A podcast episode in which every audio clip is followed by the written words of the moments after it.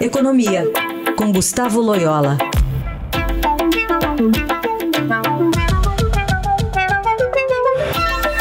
Oi, Loyola, bom dia.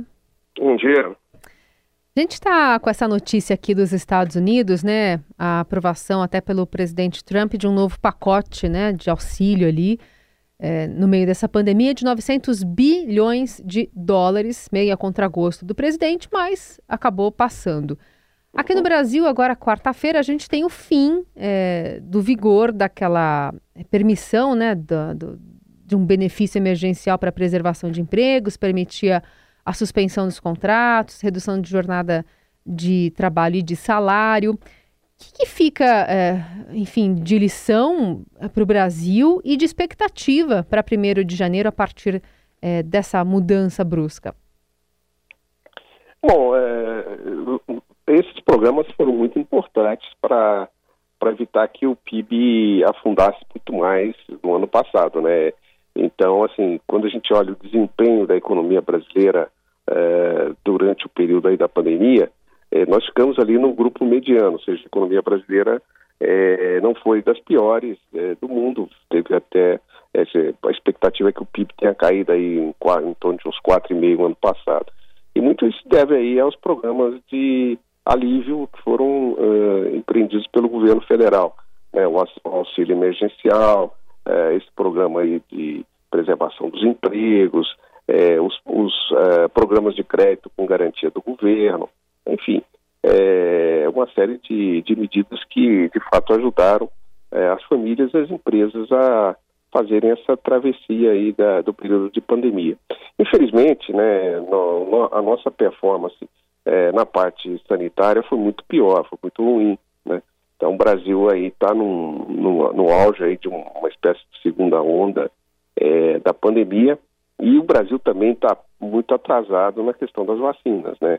Porque a solução realmente é, são as vacinas, né? Para é, para a questão da pandemia. E, por outro lado, a situação fiscal brasileira não permite aí a extensão é, do programa como foi aconteceu nos Estados Unidos. Então, há uma perspectiva até de que o PIB durante o primeiro trimestre, né, depois da recuperação de dois trimestres anteriores, possa até ficar é, é, zerado, reflete, né, sem nenhum aumento, ou mesmo com uma queda em função da retirada desses estímulos. Quer dizer, há um impacto agora grande na economia que vem da retirada dos estímulos, né? Apesar de, de, de, de a economia estar indo relativamente bem, como mencionei, né? Os últimos dados do, de emprego, por exemplo, foram empregos formais foram, foram foram bons e tal, mas a retirada dos estímulos deve ter um efeito negativo sobre o desempenho do, é, da economia. Né? E também não existe nenhuma movimentação do governo para renovar, eh, nem que com um valor menor ou com é, cláusulas que permitam, por exemplo, uma renovação de tempo menor de contrato de trabalho é, para ser lançada agora no começo desse ano, né? Exato, não existe, né? O governo não, não, não não, não vê condições, né, pelo que entendo, fiscais de fazer esse tipo de extensão, né? É, então, e além disso, há uma desorganização também na base do governo. Parece que hoje o que está mais importante na agenda do, do governo é a eleição das casas do Congresso, da presidência do, da Câmara e do Senado. Então, é, enfim, essa agenda está bastante prejudicada aí, né?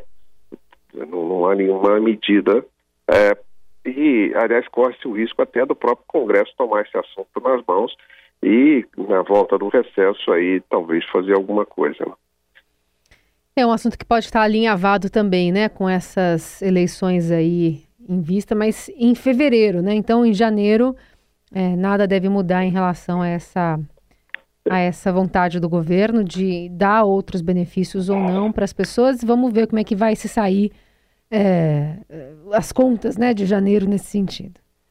Exatamente. É, eu acho que janeiro fica um mês meio parado, né, em função da, é, do recesso legislativo, né, e aí vamos, vamos, vai, vai se ver aí o que, que vai acontecer após esse período, né. Hum. Muito bem. Loyola, obrigada pela participação de hoje. Até quarta. Até quarta.